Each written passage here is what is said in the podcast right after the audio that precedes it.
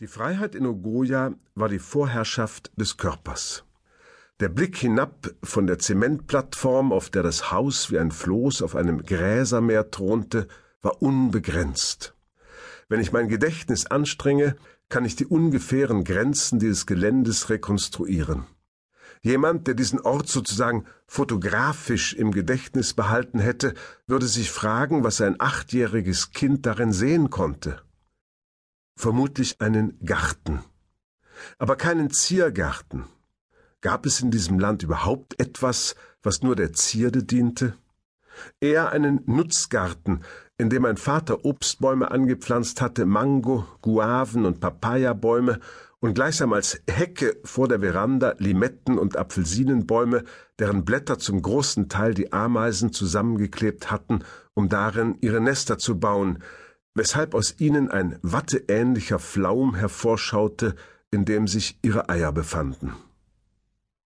Irgendwo hinter dem Haus, mitten im Buschwerk, ein Hühnerstall mit Hühnern und Perlhühnern, dessen Existenz mir nur durch die Anwesenheit senkrecht darüber kreisender Geier angezeigt wurde, auf die mein Vater manchmal mit dem Karabiner schoss.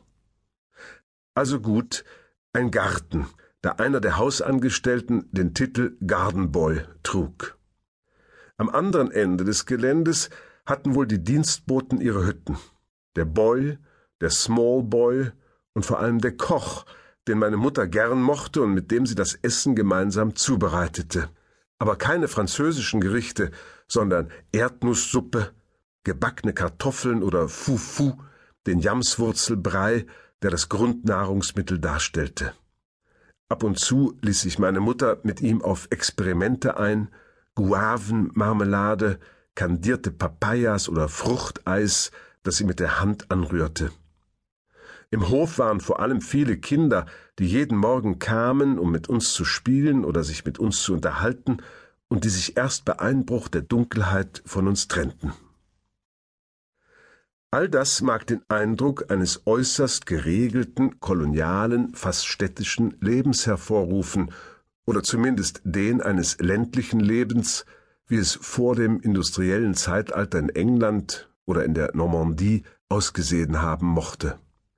Und dennoch war es die absolute Freiheit für Körper und Geist. Vor dem Haus, in entgegengesetzter Richtung des Krankenhauses, in dem mein Vater arbeitete, erstreckte sich, soweit das Auge reichte, eine leicht gewellte Ebene.